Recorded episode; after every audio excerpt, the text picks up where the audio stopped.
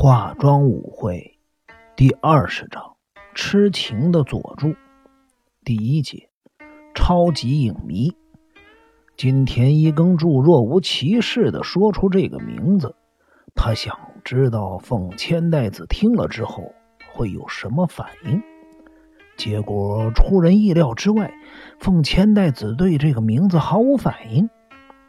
萨苏克。凤千代子喃喃的念着这个名字，一脸茫然的看着金田一耕助。过了一会儿，他像是想起了一件事，睁大眼睛看着金田一耕助：“你认识这个人吗？”“嗯，莫非是那个人？你怎么会突然间提起这个名字？”丰千代子觉察到日比野警官和近藤刑警都目不转睛的注视着自己时。才发现这件事情非同小可。凤女士，如果方便的话，请你告诉我们这个人的事情。目前我们只知道“萨苏克”这个发音而已。金田一先生，告诉你们也无妨，这并不是什么不可告人的事情。只是这个人已经死了很多年，我不知道。为什么会在这个时候又被提出来？难道他跟这桩命案有关系吗？嗯，不，日比野警官，我们还是把经过的情形说一遍吧。金藤刑警，麻烦你把发现这个名字的情形经过跟风女士说明一下。好的，既然被点名了，那我就不客气了。接下来，近藤刑警眨着狡猾的眼睛，唱作俱佳的把发现萨苏克这个名字的经过从头到尾说了一遍。金田一先生，这样可以吗？哦，说的非常的详细啊！要是哪天你不想当警察的时候啊，还可以改行当教师呢。这是个题外话，不好意思啊。丰前代子听近藤刑警说明的时候。脸上的表情变化相当大，刚开始他显得十分的震惊、疑惑、不解，随即又表现出气得满脸通红的样子。怒火平息了之后，他的嘴角又露出了一抹嘲笑的笑容。近藤刑警说完了之后，凤千代子的情绪也恢复了平静。这是狄小璐。的绝笔，他似乎想表达什么。现在我们想请教的就是，这个人的名字究竟要怎么写？这个人的名字叫元飞佐助，不过这只是昵称，并不是他的本名。啊，他跟狄小璐之间的关系是？当我听到这个名字的时候，直觉反应是狄小璐该不会是最近突然想起这个人吧？然而，当我听近藤刑警说明了整个事情的经过，我想应该是这个人没有错。这件事情我怎么也忘不了，所以我很不好意思，竟然在各位面前情绪失控，真的是很抱歉。中西，你务必要听一下，这和我年轻的时候的一些事情有关。当时我年轻气盛，又十分的自负。谢谢你给我这个机会，我想一定很有趣。与其说是有趣，不如说令人伤悲。风千代子调整好自己的情绪，似笑非笑的说起了往事。不知道金田一先生是不是也清楚这件事情？我是在昭和十五年进入演艺圈。当时十六岁，所属的公司是东洋电影公司，摄影棚在京都，那里有一家名叫千家的素食馆，一直到现在都生意兴隆。千家，我知道这家素食馆，那是高松千家女的房子。中西，你也知道那位阿姨吗？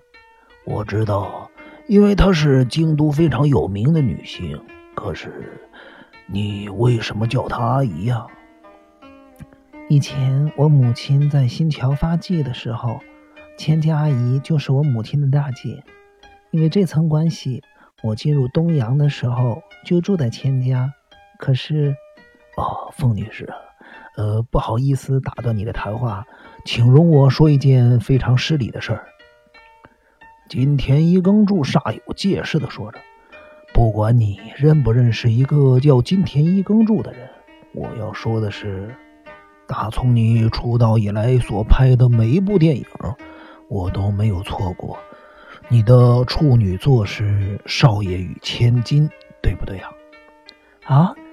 凤千代子的脸上泛起了一阵红晕，飞鸟中西不禁大笑出声。哈哈，金田一先生，原来你还是千代子的影迷啊！真是不好意思啊，说起来我就像是奉千代子后援会的会长一样。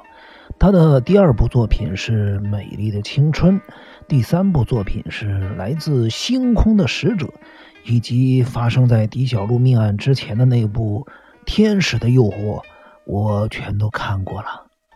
听你这么说，我都觉得怪不好意思的。凤千代子红着脸说道。其他人以为金田一耕助要问很严肃的问题，岂知他提了一个与案情全无关系的话题。其实我也是令尊的仰慕者，因为你是他的女儿，我自然就成了你的影迷呀。每当报上有你的报道的时候，我都会特别的留意。这也就是为什么我知道许多关于你的事情。听说令堂就是为了学画才认识令尊千景先生的。是的，我母亲曾跟父亲习画。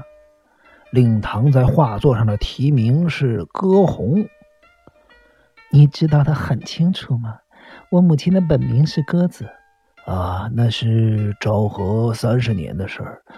当时我经手调查一些事情，所以记得非常的清楚。银座的一家百货公司曾经展览千景先生的遗作，你看过那些作品吗？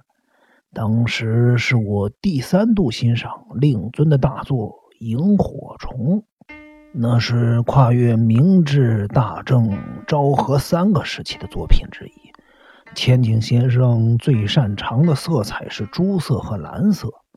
对了，听说当时歌红女士的作品也有展出。是的，都是一些小品。啊，这是我个人的疏忽了。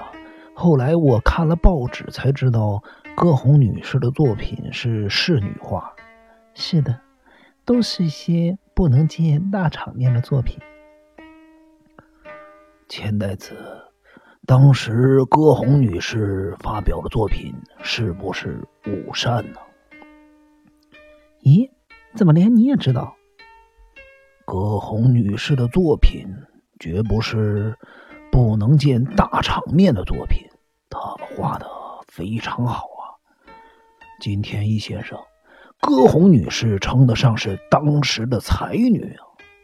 飞鸟中西终于觉察，这是金田一耕助刻意设下的陷阱。不过陷阱归陷阱，他还是笑着跟对方玩见招拆招的游戏。呃，如果你想欣赏歌红女士的作品，不妨到我在东京住处的看一看。除了你刚才提到的午膳之外，我还收藏有昭和风俗。十二美人态的画帖，奉千代子十分吃惊的看着飞鸟中西，他呼吸急促的说：“那些画在你家中？啊，都是我最近才收集到的。金田一先生刚才提到的萤火虫，也在我的收藏之中。这真是太好了，飞鸟先生。”有机会的话，请务必让我欣赏您的收藏。听人说，午膳的评价是用色非常的美丽呀。十二美人态也是如此。坊间传说歌红女士的作品都留有千景先生的真迹，其实这是不正确的。就拿画帖来说吧，它可以说是昭和的女人风俗画，画中。可以看到女人剪成齐耳短发、烫发，或者是战争期间的农夫的装扮等。千景先生或许见过女人烫发的模样，可是战争时期农夫的装扮，千景先生应该不知道才对。画中还有小女孩扮作农夫的模样，色彩用得十分漂亮。啊，原来如此！下次回东京的时候，请务必让我一饱眼福啊！金田一耕助说到这里，才发现自己已经偏离了主题，他不好意思的看了大伙儿一眼。